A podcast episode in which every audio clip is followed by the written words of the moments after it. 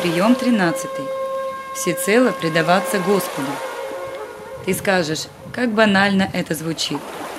Всецело предаваться Господу – это полностью полагаться на подаваемую благодать.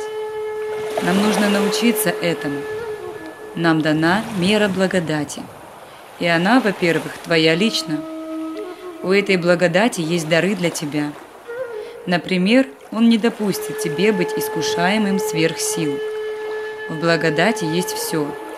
В ней есть безопасность. Самое главное, в ней абсолютно полное спасение. Но если мы ее режем, отказываемся, убегаем, манипулируем ей, она работает не полностью. Написано «полностью, всецело положитесь на подаваемую вам благодать». Нам нужно довериться благодати, которая послана для нас.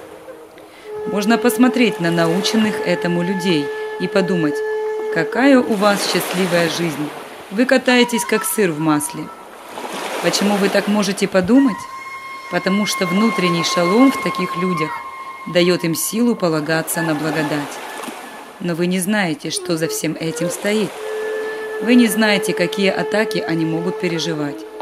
Все дело в том, чтобы начать полагаться на подаваемую благодать.